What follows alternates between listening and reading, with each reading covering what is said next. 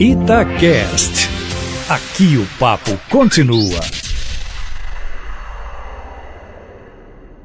A Polícia Civil de Minas Gerais está vivenciando importante momento de reconstrução institucional após os trágicos anos sob o governo Fernando Pimentel. Já salientei em comentários anteriores a nefasta influência político-partidária que impregnou a Polícia Civil Mineira, prejudicando a qualidade e a produtividade da investigação criminal.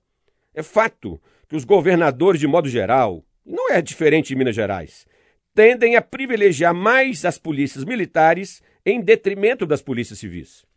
Isso se reflete em investimentos diferenciados e, consequentemente, na disposição de recursos humanos e materiais.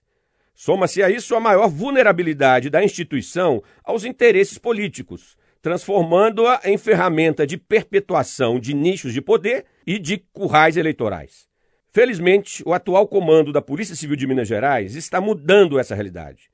A nítida preocupação em retomar a competência e autonomia da investigação criminal direcionando-a para o interesse público e não para interesses privados. Aliás, esse aspecto me parece fundamental. A investigação criminal constitui elo imprescindível da atribuição estatal de controle da criminalidade. A investigação criminal não deve se resumir a elaborar um bom inquérito a ser remetido à instância judicial.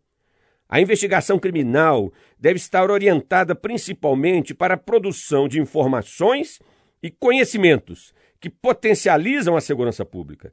Em outras palavras, investigar crimes é procedimento decisivo para se reduzir a incidência de crimes.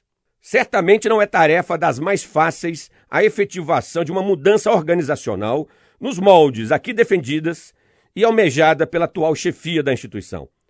Há aspectos da cultura organizacional que se colocam como obstáculos difíceis. E há também aspectos do clima organizacional caracterizado pelo desestímulo, pela desesperança e pela desmotivação de muitos profissionais que a compõem.